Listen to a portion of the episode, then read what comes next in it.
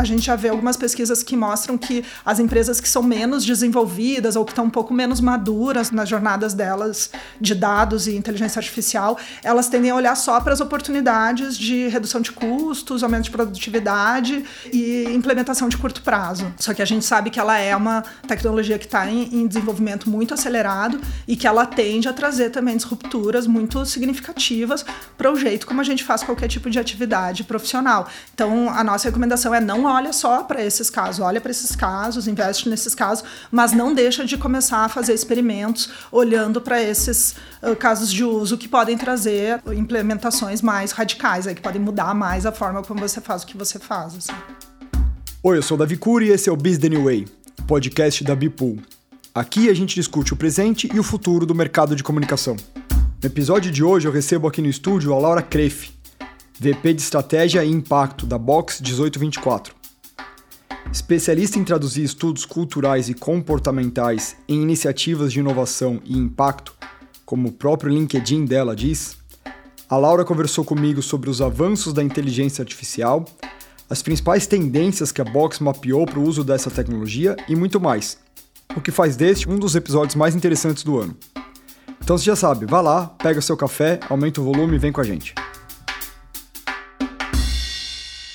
Estamos aqui para mais um episódio do Biz The New Way. Estou aqui no estúdio hoje com a Laura Kreff. Isso mesmo. Certo?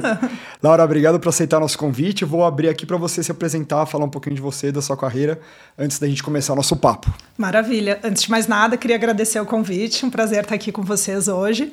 Uh, então, me apresentando brevemente, né? Sou Laura Kreff. Uh, eu trabalho com estratégia, pesquisa pesquisa de mercado, pesquisa de tendências, inovação, né, já há muitos anos. Uh, tenho trabalho na Box 1824, sou vice-presidente de estratégia e impacto lá. Estou na minha segunda temporada de boxe, sempre brinco. Vim, entrei pela primeira vez na boxe em 2007 e fiquei até 2012. Uh, saí para trabalhar com digital, fui para a W3 House, uma agência digital. Uhum. Fiquei lá algum tempo e depois acabei voltando para a box. E, e hoje cuido de uma parte mais voltada para consultoria estratégica ali na Box. Uh, que tem sido uma paixão aí forte no, no último ano, assim, onde eu estou me dedicando mais hoje. Legal. Ô Laura, a Box é um nome muito forte no mercado, né? O que, que, que na sua visão, assim, o que, que os clientes procuram de diferente quando eles vão contratar a box e se relacionar com a box de uma maneira geral? Legal. A gente tenta fazer, né, não ser casa de ferreiro espeto de pau, então a gente tenta fazer nossas pesquisas também com os nossos uhum. clientes para saber exatamente esse tipo de resposta e geralmente a gente cai num tripé, assim, que é profundidade analítica, né? Então conseguir trazer uma, uma análise às vezes mais profunda, né, mais completa sobre alguns assuntos que eles estão interessados em entender mais, uma capacidade também de decodificar uh, problemas complexos, de conseguir traduzir assuntos que às vezes são bastante densos, bastante complexos uh, e estão incomodando o cliente. E a gente consegue às vezes uh, fazer uma, uma, uma tradução assim mais simples mesmo que ajude a organizar um pensamento, né, da, da contorno assim para algumas ideias. Uh, e também a, a nossa a nossa capacidade de gerar diretrizes uh, sem papas na língua, assim, né? De conseguir trazer recomendações que não são enviesadas por nenhum tipo de conflito de interesse ou por algum tipo de restrição, assim, a gente vai lá e fala mesmo, eles falam, pô, vocês vêm aqui e falam a verdade, do a quem doer e trazem essas recomendações que realmente são as coisas mais importantes que a gente está entendendo ali daquele assunto que a gente está estudando. A gente até organizou, né, com base nessas pesquisas, organizou isso num, numa tríade que a gente chama de DDD, que é uma abordagem metodológica que a gente usa para qualquer projeto que a gente vai fazer, que é o Detect, Decode e Direct, né? Então, qualquer tema que a gente vai uh, investigar ou qualquer problema que o cliente nos traz, a gente vai necessariamente passar por uma etapa de uh, decodificação, de entendimento, né, de detecção de tendências, de novos comportamentos, de decodificação disso dentro da realidade do cliente e de direcionamento uh, estratégico uh, a partir dessas descobertas. Explica um pouco esse doa quem doer. O que, que pode ser uma expressão doa quem doer? Nossa, é, é bem interessante isso, né? A gente só ouvindo mesmo, perguntando para o cliente para a gente descobrir que isso é um valor, né? Mas, mas eu acho que é, tem a ver com o fato de que a gente acaba vivendo relações né, de trabalho que elas são muito melindradas por, por conflitos de interesse, por preocupações com será que eu vou, isso vai cortar nosso vínculo, né? Muitos, muitos fornecedores trabalham em formato uh, né, com FI, por exemplo, e aí se preocupam às vezes de trazer uma notícia que pode ser mais dura, que pode ter uma interpretação, né? Uh, mais dolorida pelo, por parte do cliente e a gente está ali, né, 99% dos nossos projetos eles são projetos ad hoc, ou seja, eles vão ser contratados para uma questão específica, então por mais que a gente tenha clientes aí que já nos acompanham há quase 20 anos, a Box está agora com 20 anos de uhum. mercado, uh, eles sempre nos contratam projeto a projeto, assim, com algumas exceções de clientes que a gente tem contratos anuais, mas a grande maioria não. Então a gente está muito comprometido ali com a verdade, com o que a gente está descobrindo. E aí, por incrível que pareça, muitos clientes falam: pô, vocês realmente.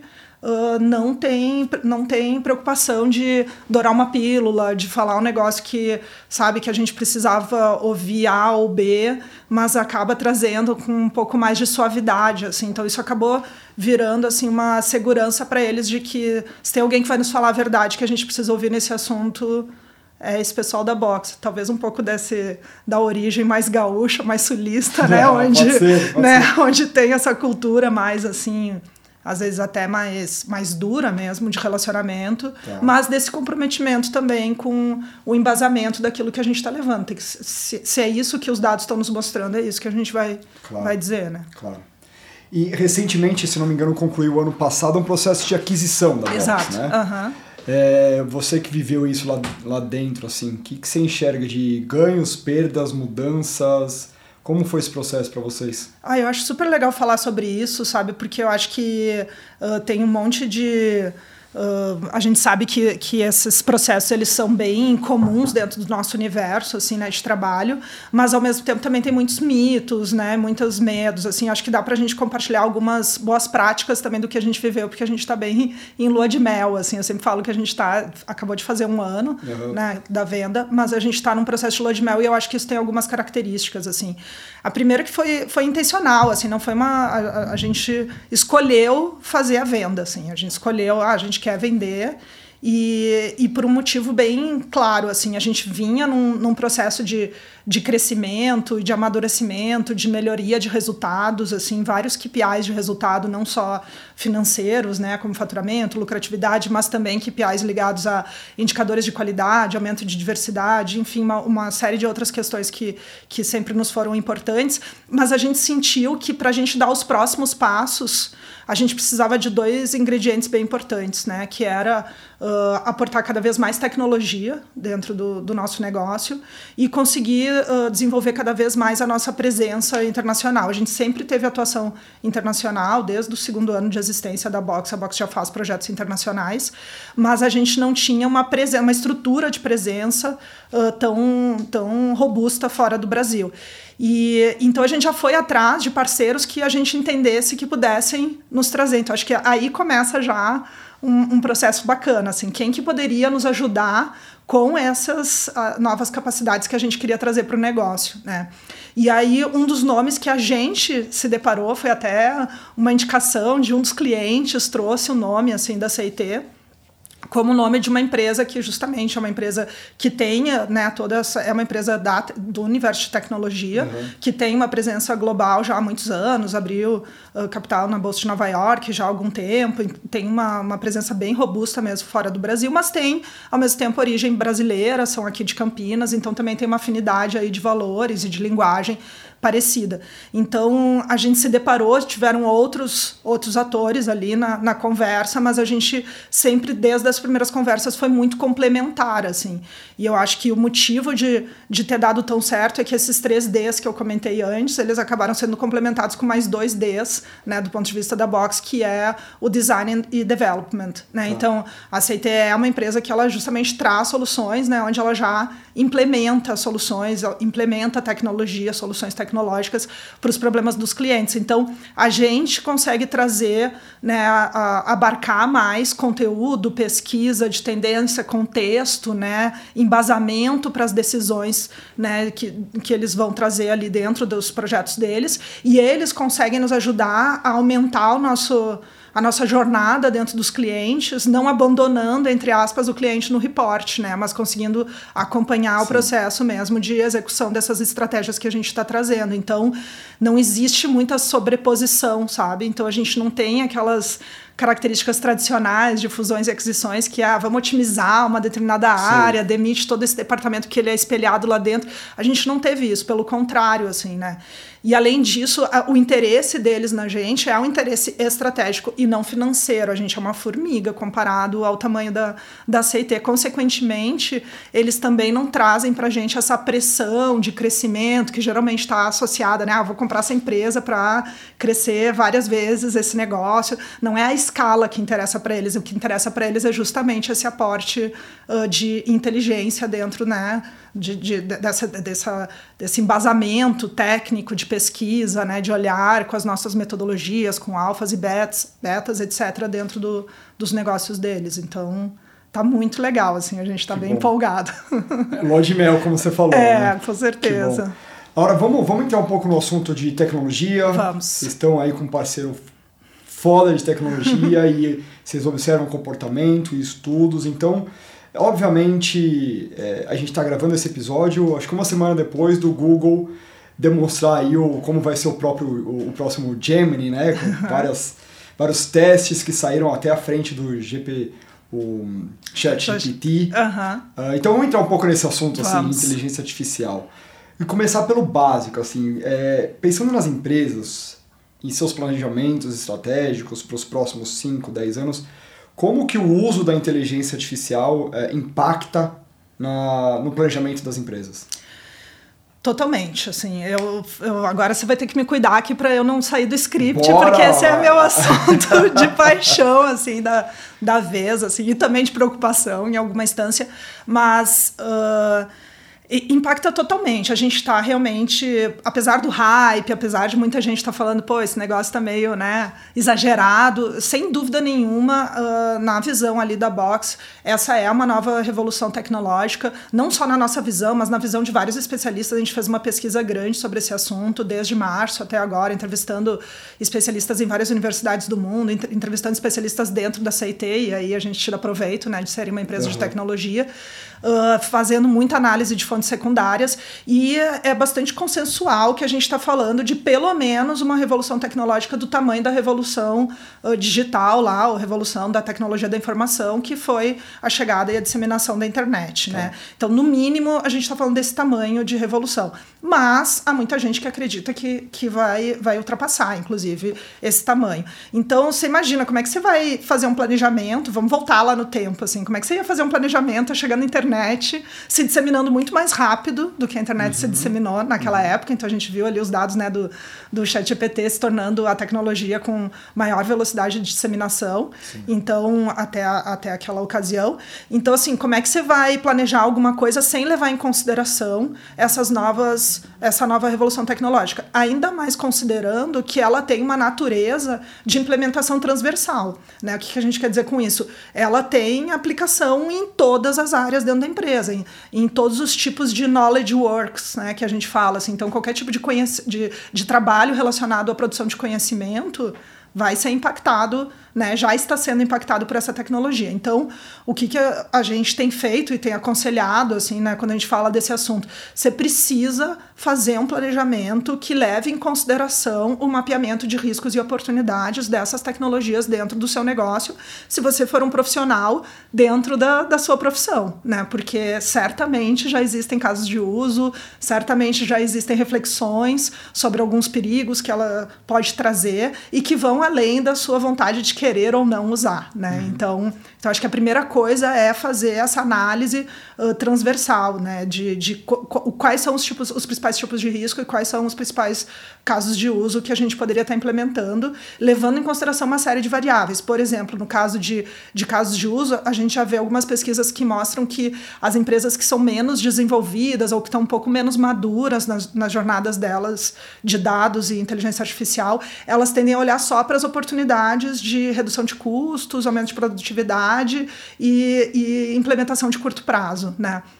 Só que a gente sabe que ela é uma tecnologia que está em, em, desenvolvimento muito acelerado e que ela tende a trazer também disrupturas muito significativas para o jeito como a gente faz qualquer tipo de atividade profissional. Então, a nossa recomendação é não olha só para esses casos, olha para esses casos, investe nesses casos, mas não deixa de começar a fazer experimentos olhando para esses uh, casos de uso que podem trazer né, implementações mais radicais, aí, que podem mudar mais a forma como você faz o que você faz. Assim.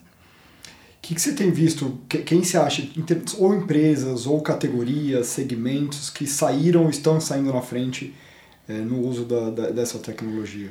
Alguns, assim, sem dúvida nenhuma, toda, todo o mercado financeiro, né? Então, o mercado financeiro, quem começou a adotar antes, quem começou a, a implementar mais casos de uso, uh, já, já tem maturidade maior. Todas as empresas desse setor com quem a gente conversa, é muito interessante. Assim, você vai num cliente desses, eles já começam a conversa, a gente está assessorando as, as empresas justamente nesse processo de planejamento estratégico à luz dessa revolução tecnológica. Então, a gente já fez todo um, todo um mapeamento dos principais riscos riscos que ela traz, dos principais casos de uso. A gente tem um, um mapa de casos de uso que a gente leva para os clientes para refletir e tal.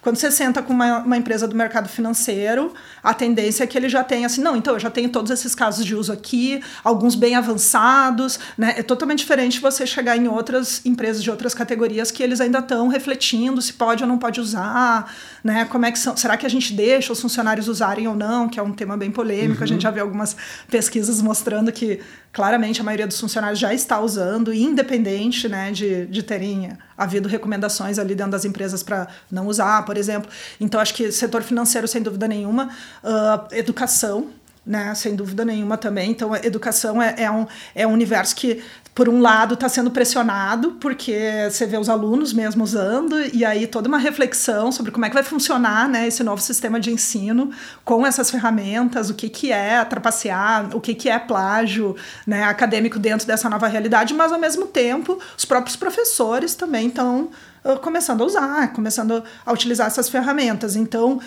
você tem esse uso informal, mas a gente também tem visto grandes instituições de ensino que já estão saindo na frente com casos de uso muito interessantes, assim, para, por exemplo, desenvolver esses tutores personalizados para te ajudar em jornadas muito mais eficientes ali de aprendizagem uh, que e numa escala que a gente nunca teria imaginado. Então, já me deparei com alguns exemplos de algumas, geralmente esses grupos que são mais tecnológicos já, né, que estão por trás aí de algumas uh, grandes instituições de ensino, uh, a parte toda de saúde está bem avançada, então, principalmente farmacêuticas, hoje a gente fala assim, não existe mais aquele, aquele, aquela cadeia de desenvolvimento de produto uh, tradicional no mercado farmacêutico, né? Então, ela já está toda turbinada por inteligência artificial generativa. Então, toda a parte de, de serviços começa a ser assessorada também. Então, você tem algumas dessas ferramentas que ajudam o médico, ajudam outros profissionais de saúde a fazer toda aquela parte burocrática que nos últimos anos muitos reclamavam, né? Pô, deixei de de atuar como médico e virei um grande burocrata Sim. aqui, fazendo todas as. Ela consegue dar suporte muito eficiente para esse tipo de, uh, de, de, necessidade. Então, eu colocaria, sem dúvida nenhuma, essas três, assim, como categorias que estão que estão saindo na frente, que já estão implementando aí casos bem interessantes, mas existem muitas outras. O próprio mercado de comunicação, sem dúvida, é um dos que também já está experimentando bastante, já está aplicando bastante coisa interessante, né? Tem, tem algum segmento ou categoria, algum tipo de negócio que você acha que vai ter mais dificuldade pela natureza do negócio Sim. em utilizar a inteligência artificial ou não existe essa barreira para absolutamente ninguém? Existe o que eles chamam de aplicação para knowledge workers, né? Então, assim, todos, os, todos esses profissionais e todos os tipos de atividade que envolvem conhecimento é, são as atividades que elas estão mais impactadas por essa nova onda de inteligência artificial, que é a inteligência artificial generativa, que é diferente da inteligência artificial que a gente tinha até hoje, né? Que é mais caracterizada como uma inteligência artificial preditiva, né? Então, essa nova novo tipo de inteligência artificial, ele é muito mais criativo e ele tem a ver com tudo que envolve uh, habilidades criativas, criar um novo medicamento, criar um prognóstico, criar uh, uma nova uh, ideia de produto né, em P&D, criar uma campanha publicitária, criar uma, né, um, uma nova música de um determinado né, de um determinado grupo, enfim, tudo que tem a ver com criar coisas é onde toca no superpoder dela. Mas o que seria seriam, por exemplo, os, os trabalhos que ainda são mais manuais, os trabalhos que não estão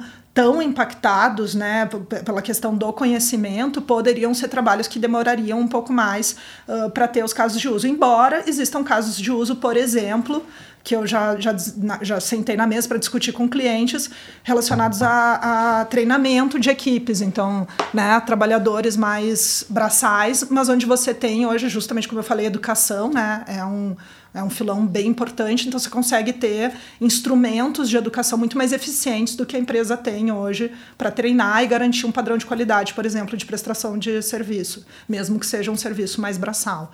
Né? Então, é difícil onde não vai tocar, né? Eu acho difícil, que é, né? é vai tocar em tudo, mas, mas é, é diferente das outras revoluções tecnológicas que a gente viveu até hoje, que elas têm, elas geralmente começavam pela base, né, dos trabalhadores. Aqui a gente já começa pelo middle management e pela liderança, né? Uhum. Então esses são os cargos que tendem a ser impactados primeiro, assim, que é um pouco contraintuitivo, né?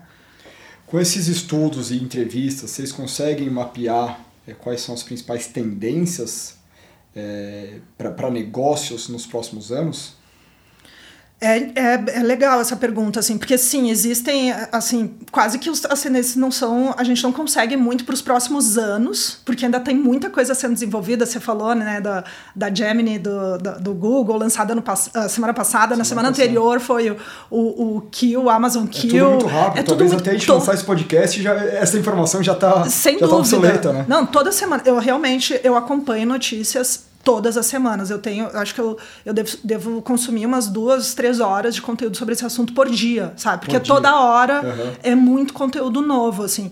Então, eu acho que o mais difícil é fazer previsões de longo prazo, porque nem os especialistas sabem direito tudo que essas ferramentas são capazes de, de executar. Mas, mais para o curto prazo, a gente consegue fazer. Por isso que esse assessment que eu te comentei que a gente tem feito, e tem feito em parceria com a CIT, que já, é, já mostra um pouco dessa complementariedade, ele está mais focado em 2024. Então ali você consegue mapear muito claramente, assim, uhum. porque você já consegue. É, é relativamente fácil mapear esses casos de uso por categoria, uh, por, por área dentro da empresa, o que, que, tem mais a ver com a área de recursos humanos, o que, que tem mais a ver com a parte jurídica, a parte financeira, a parte de marketing, de PD. Isso, isso não é difícil, uh, é o que a gente tem feito e se, sempre de, né, atento a novos lançamentos, novas ideias que as pessoas vão tendo, o que está dando certo, o que está dando errado.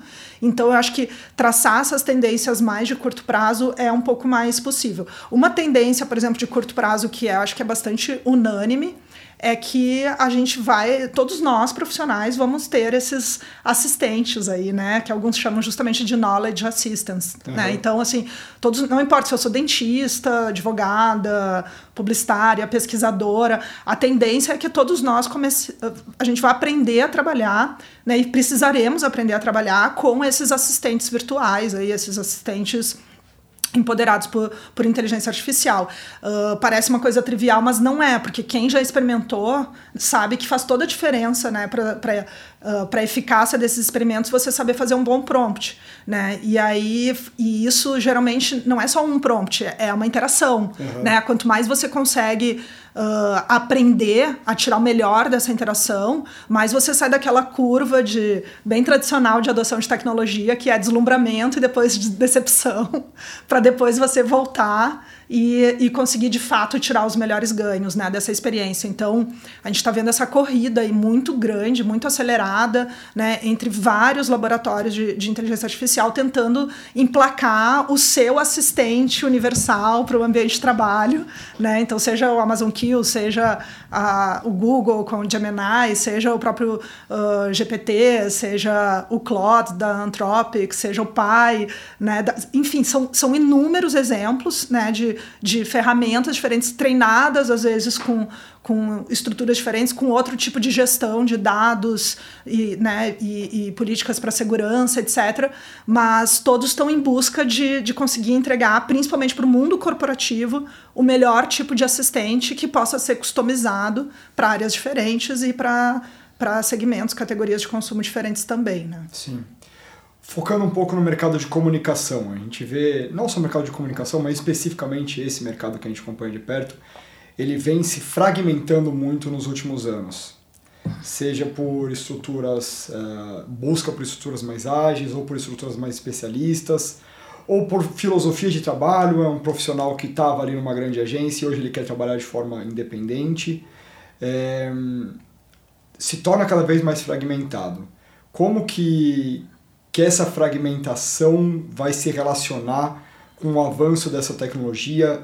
Como isso vai agregar? Uh, e se isso tem, tem alguma mudança em relação a.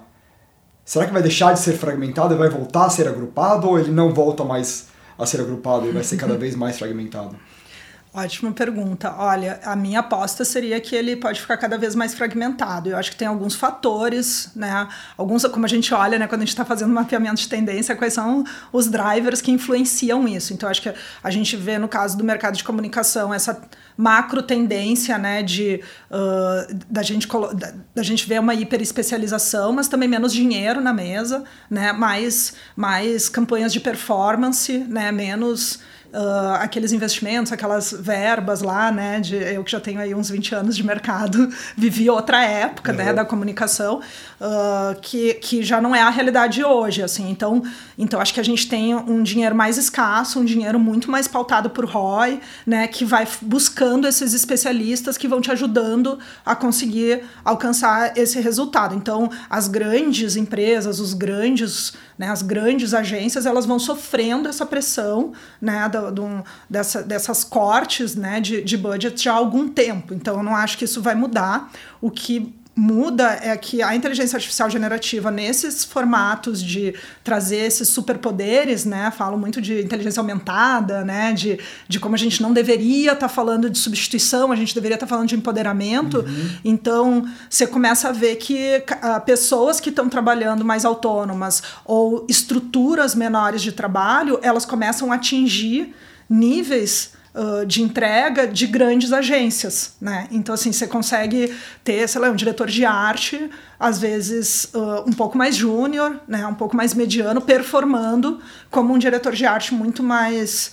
Um, muito mais consagrado com a utilização, o bom uso de algumas dessas ferramentas. Isso não acontece só na comunicação, isso tem várias pesquisas mostrando que o impacto maior dessas ferramentas está justamente nesse nível intermediário, assim, de pessoas que ainda não são os melhores da classe dentro daquela, daquela área onde elas atuam. Se você já é um cara que está lá no alto nível, a tendência é que você uh, consiga agregar um pouco menos de valor para o seu trabalho, tá. principalmente no nível de desenvolvimento dela. Você já é um puta diretor de arte, talvez você fique frustrado com algumas das imagens que o Midjourney vai gerar para você, uhum. ou que, né? Então, ó, ó, outras ferramentas análogas. Agora, se você é um cara um pouco mais iniciante, talvez você consiga entregar né, uma solução bem melhor do que você conseguiria entregar sem. Então, isso viabiliza muito esse formato de gig economy, né? Isso viabiliza muito mais que você tenha pessoas trabalhando como microempresas e microempresas trabalhando como, uh, como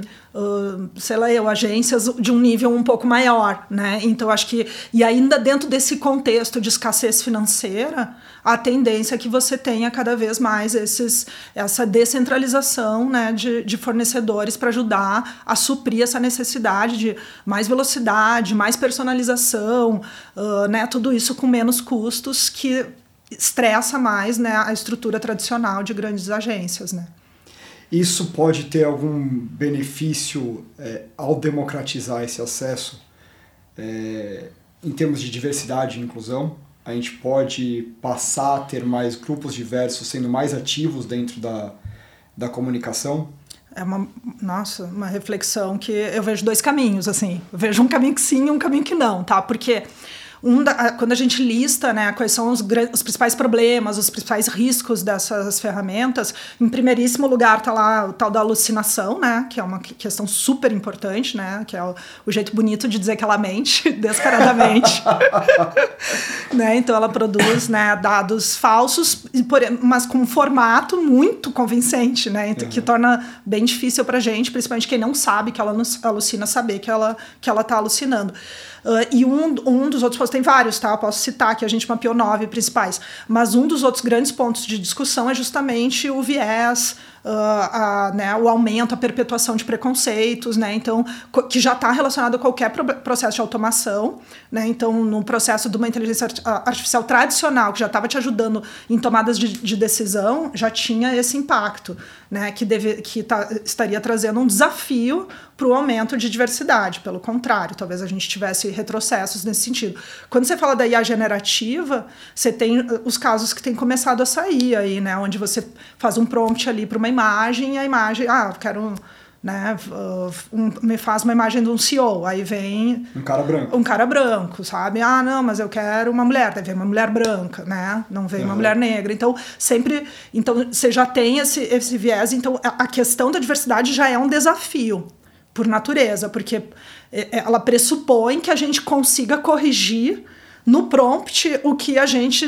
Uh, o jeito que a gente carregou elas de informações uh, né, preconceituosas, porque a média né, de, de, dados que a gente produz, eles são preconceituosos. Certo. Por um outro lado, do ponto de vista de democratização que você está trazendo, potencialmente sim, mas aí tem um outro tema que tem sido bastante discutido, que é o próprio letramento nessas ferramentas. Né? O quanto que a gente talvez aumente a desigualdade porque você tem, é, é, como eu falei, assim, você tem que aprender a trabalhar com elas, uhum. não é uhum. dado, não é mágica, né? Todo mundo, é, aquela curva de decepção tem muito a ver com as pessoas acharem que, ah, então tá, então a Laura falou que agora dá pra fazer, vou fazer o um anúncio em cinco minutos num prompt ali para esse briefing que eu recebi de não sei quem. Não, não é assim, o negócio realmente ele só alcança um nível melhor do que você faria sozinho se você tiver uma série de interações ali, se você conseguir aprender a, a, a trabalhar melhor com ela. Mas quem que tá saindo na frente? Né, delas. E, ela, e essas ferramentas tem, tem muitas que são freemium, mas tem outras que são pagas e não é tão barato assim quando começa você começa a fazer esses casos de uso dentro das empresas. Então, acho que existe uma discussão assim, na teoria sim, algumas pessoas poderiam utilizá-la, mas será que a gente não vai aumentar a desigualdade ali quando a gente fala de educação, de acesso a essas ferramentas, né? O quanto a própria ONU discutindo assim, como que a gente vai garantir maior acesso para essas, essas ferramentas, já que elas dão um salto tão grande né, de performance para os profissionais, como é que você vai conseguir levar acesso para pessoas que naturalmente não teriam acesso a elas? Né? Então, difícil, difícil, difícil, saber quem que vai ganhar. Eu, infelizmente, eu ainda fico um pouco mais pessimista do que otimista nesse, é. nesse quesito da diversidade. Ainda é um tema que, quando você fala dele associado a IA, geralmente ele está associado a um aspecto negativo, assim, Sim. que a gente tem que prestar atenção. Outra coisa que pode é, trazer um, um, caráter pessimista é a questão da, de mulheres na liderança, que a gente tem visto números de retrocesso, uhum. né? Mulheres em lideranças até de, de, de nações, né? A gente uhum. viu recentemente aí a Jacinda, uhum. na Nova Zelândia, uh, saindo do, do cargo, uhum. se não me engano teve mais um caso na, na, Europa, não me lembro se foi na Escócia, não me lembro onde, uhum. mas não só em nações, mas em empresas, principalmente empresas de tecnologia, a gente tem visto uh, um retrocesso em é, mulheres ocupando cargos de liderança. Uhum. Como que você enxerga isso? Porque esse é um tema que você também você, você olha bastante, né? Olha. Qual que é a sua visão para isso? Tem toda aquela questão do Glass Cliff fenômeno, uhum, né? Uhum. É, qual que é a sua visão disso? Assim, como que você enxerga isso daqui para frente?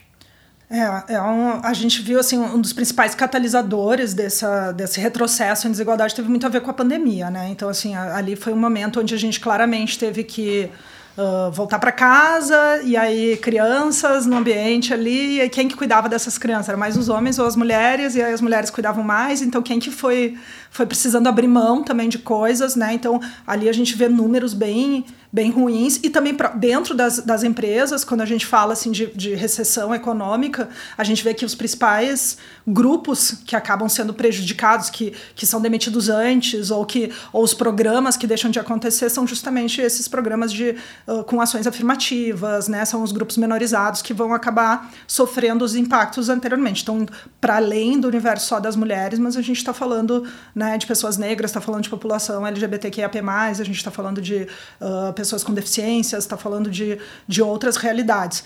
Mas quando a gente olha para a questão da inteligência artificial em si, o que, que a gente vê?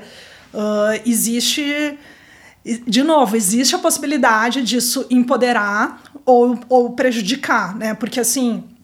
A, a, o que a gente sempre tem, tem tentado trazer, quando a gente fala desse assunto nas empresas, é a reflexão de que no fim do dia, como em qualquer revolução tecnológica, a gente tem que ver quais são os valores que a gente vai colocar para dirigir, quais são os incentivos que a gente está dando e quais são os valores que, que vão influenciar, o que, que a gente quer desses outputs. E eu vejo uma conversa demasiadamente em cima de redução de custos e aumento de performance.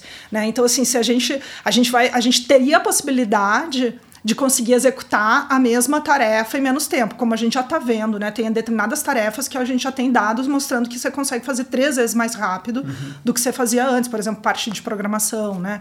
Então, o que, que você faz com esse tempo? Você dá mais tarefas para aquele mesmo funcionário? Eu já, já ouvi podcast de, de líder falando, pô, eu estou usando isso para uh, diminuir a minha carga horária aqui dentro da minha empresa. Então, já que eles conseguem fazer três vezes mais rápido, então a gente vai ter talvez três vezes menos carga horária durante a semana, né? Então, depende de como que a gente vai... Não, infelizmente, eu estou vendo menos esses exemplos e estou ouvindo muito mais os exemplos de vamos, vamos manter a pessoa no, no trabalho na mesma carga horária, vamos colocar mais atividades ali em cima. Né? Então, acho que quando a gente olha, por exemplo, para a questão da, da, da, redução de mulheres em cargos de liderança, a gente tem que pensar muito sobre isso para não ter uma interpretação equivocada. Assim, ah, porque as mulheres estão optando por sair dessas posições. O quanto elas estão de fato optando, o que está por trás desses números? O que as pesquisas vão mostrando é que elas, quando elas demoram muito mais para conseguir chegar, elas chegam muito menos do que os homens, e quando elas chegam, elas se veem expostas a uma série de violências,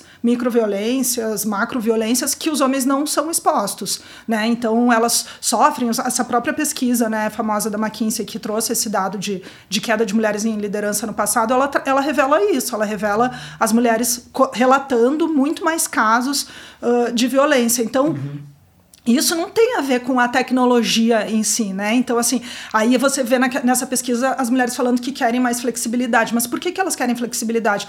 Provavelmente porque elas estão tendo que lidar com excesso de, de peso, do cuidado de muito mais pessoas dentro da família do que os homens estão uh, tendo que cuidar. Então, os dois deveriam ter essa demanda por flexibilidade e dividir melhor essas tarefas. E a inteligência artificial poderia estar. Tá viabilizando isso, né? Mas depende, de novo, quais são o, qual é o valor, qual é o, qual é o resultado que a gente está buscando com isso? É só reduzir o custo? É só aumentar a produtividade? Ou é criar um ambiente de trabalho uh, mais, mais seguro? mais acolhedor, mais propenso para a gente conseguir ter mais mulheres e mais pessoas de outros grupos menorizados em cargos de liderança. Eu acho que essa é a reflexão, porque a tecnologia ela pode te ajudar com o objetivo que você quiser né? Mas a gente tem que cuidar muito com quais são esses objetivos. Essa é boa parte da discussão, por exemplo, que está tendo no mundo hoje sobre a necessidade de legislação, né? Então, por que, que se, se, se fala tanto da necessidade de legislar a inteligência artificial, embora tenha tanta gente que ache que existe um, uma escolha ali de ah, se você legislar, você vai diminuir a inovação. Não é a minha, a minha visão, porque se você olhar para qualquer outra categoria de consumo, é legislado. Claro. Você vai lançar qualquer produto, você vai lançar um alimento, você tem uma baita legislação a cumprir, várias regras. Medicamento. Você, medicamento, muito. carro, né? Uhum. Então, você imagina você andar de carro sem ter a, a, lei que diz que tem que ser maior de 18 anos, tem que ter airbag, tem que ter cinto de segurança, tem que fazer o teste a cada não sei quanto tempo para tirar a carteira porque a gente sabe que é um dos, né, se não me engano, continua sendo, acho que o principal um, motivo de morte no Brasil, acho que ainda, ainda é carro, e né? O próprio produto, para chegar para o consumidor, tem que passar por uma, uma série, uma de, série testes de testes para garantir que ele Exatamente. um produto seguro. Exatamente. Então hoje você não vê isso, né? Quando a gente fala de lançamento de produtos de A, você só tem um incentivo, que é o ganhar o mercado, que é rápido. é ser mais rápido para conseguir ter mais retorno financeiro. Esse é o único incentivo. Antigamente a gente também tinha isso em vários setores, né? Como de medicamentos. Seu incentivo era só lançar mais rápido e conseguir mais mercado. Só que aí você começa começa a ter um FDA nos Estados Unidos balizando uhum. né, o que, que é. Tá, então você é, é, é o ganhar mercado, mas dentro da lei. Aí você, você tem o incentivo do accountability. Se alguém consumir meu medicamento e ficar doente, ou falecer, ou sei lá o que, eu tenho accountability. Então eu tenho incentivo de ganhar mercado, ser rápido, mas dentro da lei e dentro e sem gerar danos a nenhuma pessoa. Então acho que a discussão ela não é binária, é, é sobre a gente conseguir trazer o que a gente aprendeu em outras categorias para esse universo, né? Sim. No próprio mercado de comunicação, a gente vai e volta para o mercado de comunicação, uhum. né? É... A gente fala muito sobre diversidade, várias agências discutem a pauta, clientes falam sobre isso, fazem campanhas sobre diversidade. Mas se a gente olhar para as principais agências do, do, do Brasil e até algumas das principais marcas do Brasil, é, o quadro diverso ainda é pequeno, né? Em termos de ações práticas, assim, como que você acha que, que o mercado pode se movimentar para ir mudando esse cenário? E, e por quê, né, acima de tudo? Por quê, uhum. né? A gente fala de, de diversidade, inclusão, uh, muitas vezes me, me soa que é automático. As pessoas estão uhum. reproduzindo Exato. o assunto porque é um assunto de pauta uhum. e não quer passar pelo escrutínio de, de ser investigado, né? Exato. Mas por que, que é, é, precisa ser diverso e como, como reverter um quadro? A gente começou falando um pouco da liderança feminina, mas não uhum. só isso, tem uma série de outros fatores e grupos que estão que estão de fato uh, uh, distantes de representar bem uhum. lideranças de grandes empresas, né? Perfeito. É muito louco a gente estar tá discutindo isso até hoje, assim, né? Porque tem pesquisas bem antigas já da McKinsey, por exemplo, mostrando que as empresas que têm maior presença de diversidade no, no corpo de funcionários e, e, no, e especialmente nos cargos de liderança, elas têm melhor resultado financeiro, elas são mais inovadoras, né? Então, assim, já tem uma...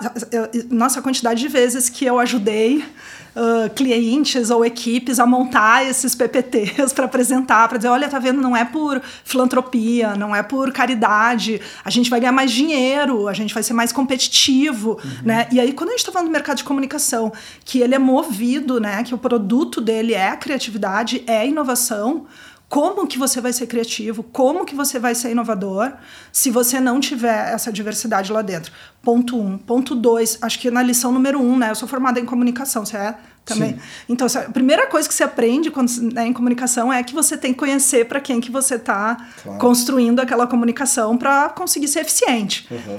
E, só que mesmo assim é muito difícil para você que é homem fazer uma boa propaganda sobre absorvente, né? Exato. É muito difícil para mim que sou uma mulher branca fazer uma boa campanha de um shampoo para mulheres de cabelo crespo, né? uhum. né? Então, é, é, isso vai gerando uma série de limitações e, e, o, e o antídoto para isso ele é bastante óbvio. Você precisa ter uma equipe dentro de uma agência que represente o, o universo demográfico daquele país, né? Ou talvez daquela região, né? Ainda dentro daquele país. Se você não tiver isso, você invariavelmente vai dar umas baita bola fora, que hoje em dia a gente vê tantas aí toda hora, né? E aí aquele cliente que estava uh, investindo em comunicação para melhorar a reputação da marca dele se vê diante de um escândalo que leva ele lá para trás, né, dentro dessa, dessa discussão. Então, eu acho que é, é, é principalmente, em primeiro lugar, por uma questão de necessidade de performance, né? Então acho que isso, esse é o ponto, assim, por que, que a gente deveria fazer isso? Por isso, né? Aí existe o como fazer isso, aí, que, que você já estava respondendo ali na sua pergunta. Não tem como conseguir esse resultado uh, na inércia, passivamente, né? Então tem estudos da USP que mostram isso também, de que se a gente for deixar ao natural, quantas dezenas, às vezes centenas de anos, a gente vai levar para que a liderança lá de uma agência seja, uh, né, tenha a mesma proporção de homens e mulheres do que tem na sociedade, a mesma proporção de pessoas brancas e negras e etc. Uhum. Né? Então, assim, você vai precisar fazer o quê?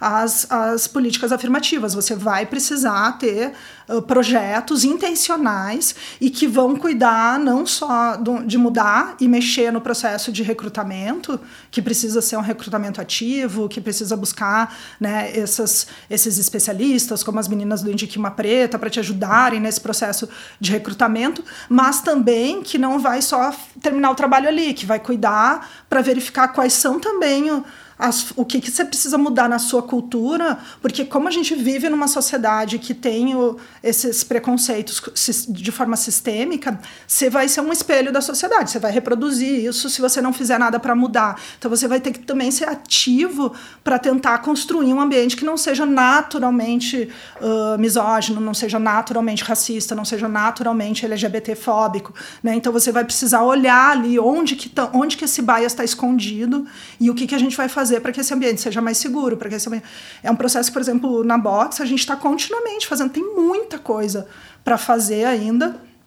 A gente sabe que tem, tem muito espaço para evoluir, mas a gente não para de conversar sobre esse assunto. A gente está há muitos anos e a gente olha para os indicadores. Você tem que olhar para os indicadores, você tem que olhar fazer censo, descobrir quanto que você tá, quais são dentro desse mundo, né? As pessoas tendem a colocar, já fiz muito, muita pesquisa sobre diversidade, e as pessoas tendem a colocar tudo a, a diversidade, ela é extremamente heterogênea. A gente vê que dentro dessas estruturas de preconceito que a gente vive, existem alguns uh, que são portas mais difíceis, né, da gente acessar do que outros. Então, muitas vezes a, a gente vai ver o cliente falando: "Não, mas aqui dentro a gente já tem diversidade". Daí quem é o primeiro a entrar? Ah, é o homem branco gay. Esse é o primeiro a entrar e aí parece que ele está levando o resto, mas não tá. Depois entra a mulher, né? Aí depois, onde que estão as, as, as mulheres negras? Está lá para trás. Onde que estão as pessoas com, com deficiência? Está mais para trás ainda. Pessoas trans, né? Então, assim, tem, tem diferenças muito marcadas aqui e você tem que olhar para para todas elas para conseguir de fato fazer essas políticas que sejam efetivas, né? Sim. Baita tema, baita tema que vai, vai longe. Vai longe. E a gente é, costuma encaminhar o final da nossa, da nossa entrevista, e eu acho que assim, esse, esse, esse, esses são dois temas que a gente poderia fazer muitos Nossa, episódios. muitos. Né? E, ve- e vejo que são dois temas que você é apaixonado. Só, sem dúvida. Então eu queria pegar esse gancho, assim, que a gente até agora estava falando com a Laura profissional. Uhum. Mas nosso podcast chama Biz the New Way. Então a gente gosta de explorar um pouco do B também. Aham. Vamos para essa pergunta imaginar que o B é o seu lado B, a, a Laura pessoal. Assim. Então, porque, quem é a Laura é, quando não está trabalhando? Você falou que você consome duas, três horas de con conce- conteúdo sobre. Então, imagino que mesmo na parte Vida pessoal. sem crachá, você gosta muito de, de vários temas que estão envolvidos com sua vida profissional. Sim. Mas qual que é o seu lado B? Ah, meu lado B é, é, é cuidar para não levar esse tema para dentro de casa. Assim. minha mulher, ela fica, tipo, louca. Ela já, já minha, a minha mulher, ela é escritora É. e, e poeta, assim. Então, imagina, assim, ela, desde que começou a surgir esse assunto de inteligência artificial generativa, potencialmente substituindo, em primeiro lugar, Ah. escritores e tudo, ela sempre foi... Tipo, não, isso aí de jeito nenhum e tal. E, e, e também eu olhando muito para esse lado também dos impactos negativos e tentando aumentar a consciência sobre isso e refletir como é que a gente na Box, né, a gente tem esse propósito de ampliar a consciência para conectar pessoas, empresas e marcas com o futuro. Ah, então, como é que a gente poderia trabalhar essa ampliação de consciência sobre esse tema? E ela já proibiu lá em casa. Laura, tá proibida de falar esse assunto aqui em casa, senão vai dar separação aqui. Então, eu consumo, mas eu consumo, né? Tento consumir mais sozinha, tento trazer isso né, para um âmbito ou com amigos que também têm esse interesse, então tenho Uhum. grupos de amigos que, que também têm um, um pouco desse fascínio, ou tentando tentando filtrar e não levar esse, esse tema para dentro de casa, assim. E no mais, assim, sou super. Gosto muito de de, de estar com as crianças, com minhas afilhadas, sobrinhas, tipo. Nossa, adoro, eu acho, acho uma. Acho que é o, é o meu momento, assim, meio ferrolho, assim, sabe, para voltar e se energizar, assim, e conseguir Tá. resgatar também essa, essa conexão. Quando a gente está pesquisando, a gente costuma pesquisar assuntos que são muito densos, assim, Sim. e muito pesados, assim. Então, quando você volta para a infância, você consegue voltar a acreditar na humanidade, voltar a acreditar. Daí eu tava esses dias brincando com minha sobrinha, falando, ela tá com quatro anos, e eu tava brincando com ela assim, ah, então, ah, brincando alguma coisa de profissão, daí eu falei assim, não, mas você não, não precisa mais se preocupar com profissão, porque quando você crescer, a gente vai ter renda básica universal, né? Então já vai ter. Daí você vai fazer o que você quiser, você continua brincando. Você-? Não. não entendeu muito bem. Ela, tá- ela acha que é legal poder trabalhar, ela vê os adultos ali em volta trabalhando, ela acha que é, que é bacana, assim. Então eu tento ficar bem, bem assim, em contato com isso. Gosto muito de também natureza, a gente tá sempre construindo, fazendo alguma coisa fora da cidade. Mo- Moro na Serra, na Serra da Mora na Serra Cantareira. da Cantareira para se conectar com a natureza. me conectar depois de, sei lá, acho que uns 12 anos de São Paulo, assim, na, na cabeça. Chega uma hora que você cansa, né? Então, um pouquinho antes da pandemia, a gente foi pra Serra. E aí, mesmo tendo que voltar, vir mais de uma vez, assim. Eu não venho todo dia porque a box sempre foi home office desde, desde antes, assim. Tá. Mas, quando, mas vale muito a pena para mim, assim, essa descompressão de voltar, assim, para a natureza. E eu acho que a gente precisa disso um pouco, assim, né? Ir para o mundo da tecnologia, ir para os temas que são importantes, mas saber onde que você consegue se reenergizar, assim, né? Para voltar para para base, assim, né? Sim. que são duas realidades no nosso mundo, né? São. É, inevitavelmente o mundo vai, é tecnologia, existe, você não pode se desconectar disso, até porque é, é seu, seu ofício também olhar para tudo isso mas é parte do ser humano estar conectado com a natureza, pé no chão, pé na grama. Total. Né? Total. Água limpa um pouco, né? é, pelo amor de Deus. É, tem uma coisa que eu, que eu super recomendo, assim, por exemplo, a ONU, ela tem um, uma parte que ela só, só estuda inteligência artificial, que chama AI for Good, é. e aí eu sigo eles no Instagram, eu estou sempre de olho no que eles estão produzindo, uma colega minha da, da CIT teve agora recentemente num, numa, num debate que teve em Genebra, que também estava olhando para essas inovações e os impactos que elas podem trazer positivos para os desafios que a gente tem aí, por exemplo, os, os grandes desafios aí de desenvolvimento sustentável, né, uhum. os ODS. E, e aí eu acho que ali também a gente vai conseguindo equilibrar um pouco, assim, como é que a gente mantém um, a gente fala muito sobre isso na box, assim, como é que você amplia a consciência, mas mantém viva a tua capacidade de sonhar, assim, né? Sim, Porque é ali que a gente que a gente se, se alimenta, né? e, a, e a gente vai se direcionando também, entendendo que a gente é agente de alguma forma. Alguns de nós somos mais agentes do que outros, nós que estamos em posições de maior liderança, que a gente tem acesso a, a, a canais de comunicação uhum. que atingem mais pessoas. A gente tem uma capacidade de influenciar essas realidades. Então vamos ser ativos para buscar e direcionar, né? Então cada projeto que a gente está fazendo, como que você leva essas reflexões mais éticas, né? Mais, mais ligadas à diversidade, à sustentabilidade, para a gente pautar essas decisões com o máximo de consciência possível sobre o que a gente está querendo construir. Né? Perfeito. E agora, Laura, desconectada da minha pergunta anterior, que falava do seu lado B, a gente costuma terminar e encerrar nosso papo aqui com a pergunta clássica, brincando novamente com o nome do nosso podcast. E daí a gente sempre pergunta se o B é o novo A, sendo que você interpreta o que é B e o que é A livremente. Então fique à vontade para Adorei. É, discutir isso. Olha, para mim o B é o novo A. Por quê? Porque a gente tá, e desde a primeira revolução tecnológica, a primeira não, né? A gente faz uma análise lá na box que a gente fala das três principais: revolução industrial, revolução digital e essa revolução que a gente está vivendo agora.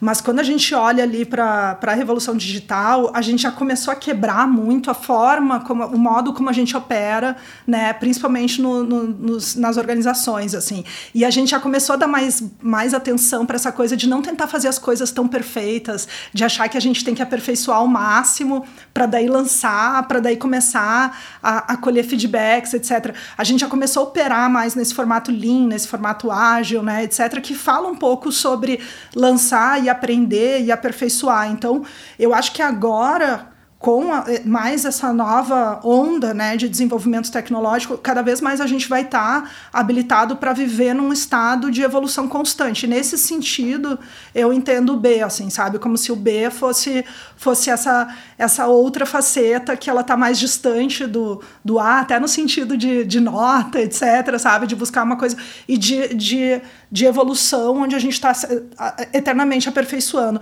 Mas eu não gosto também do, daquela frase lá que ficou famosa depois com a Meta, que é o Move Fast and Break Things, uhum. sabe? Eu gosto mais do que a turma da inteligência artificial está trazendo. Você já ouviu a versão da, da turma da inteligência artificial dessa frase? Que, Não, é, que é Move slow and, and fix things, Boa. né? Então, assim, cara, vamos, vamos se mexer um pouco mais devagar. E eu acho que. E aí também, de novo, a, a gente não sei porque a gente está polarizando tudo, né? Até a discussão sobre legislação de IA e sobre o que fazer com IA. E aí ficou aquela polêmica da carta lá de março, de ah, vamos pedir para, para eles irem mais devagar. Uhum. E as pessoas para mim elas não entenderam a moral daquela carta. A carta não era para literalmente a gente achar que a gente vai conseguir parar, né, e diminuir a velocidade. É só para a gente conseguir adequar um pouco mais a evolução da reflexão ética com a evolução da, da revolução tecnológica, sabe? Para a gente conseguir ter um pouco mais desse, desse ritmo, desse passo. E para mim tem a ver com isso, assim, o que, que você está buscando, né? Algumas vezes eu, eu voltei para esse ponto. O que, que você está buscando com a sua inovação? O que, que você está buscando com o IA, com o IA generativa dentro da sua agência, dentro da sua empresa? Você está buscando só aumentar a produtividade, só reduzir custos? Talvez você tenha outros impactos negativos aí que você está até fechando um olho para coisas que são importantes. Agora, se você estiver buscando consertar coisas, né, no caminho, consertar o seu, a sua o seu ambiente de trabalho, uh, trazer mais diversidade para o seu ambiente de trabalho, trazer mais qualidade de vida para a sua equipe, mais saúde mental, uh, ajudar a, a, chegar em soluções para os objetivos de desenvolvimento sustentável que a gente está tão distante hoje de conseguir chegar até 2030. Eu acho que se você colocar isso como meta, é isso que você vai, vai botar essa nova máquina super poderosa para trabalhar para te ajudar, sabe? Eu estou bem mais interessada nesse tipo de, de objetivo, né, do que só esses objetivos mais, mais duros e mais financeiros de curto prazo. Né? Muito interessante. Eu não sei se eu fiz uma entrevista ou se eu ganhei uma consultoria hoje, estou na dúvida, mas eu vou ficar com os dois porque eu estou no lucro. Laura, super obrigado pelo papo, foi Imagina, muito legal. Eu que agradeço. É, parabéns pelo trabalho, você é uma liderança reconhecida no mercado, então estou muito feliz que você esteja aqui trocando essa ideia com a gente sobre temas que são de nosso interesse e, obviamente, do seu interesse, espero que dos nossos espectadores também, nossas espectadoras porque são temas são latentes no nosso dia a dia, do nosso mercado, de qualquer outro mercado também, né? Acho Sem que duas dúvida. coisas que a gente falou aqui é, é, diversidade, a gente falou de tecnologia, isso não importa se você trabalha no campo, se você trabalha é, no escritório de advocacia, na comunicação, isso toca a todos nós. Então, obrigado por vir, por compartilhar da, do seu conhecimento, da sua paixão. Para a gente, uma honra ter você por aqui. Eu que agradeço. Obrigada mais uma vez pelo convite. Foi um prazer estar aqui com vocês hoje. Muito legal. Os nossos ouvintes, os nossos ouvintes, esse é o último episódio de 2023. Voltaremos em 2024 com muito mais assunto, muito mais tema. Então, para todos e todas, beijos, boas festas e nos vemos em 2024. Valeu, pessoal. Valeu, Laura.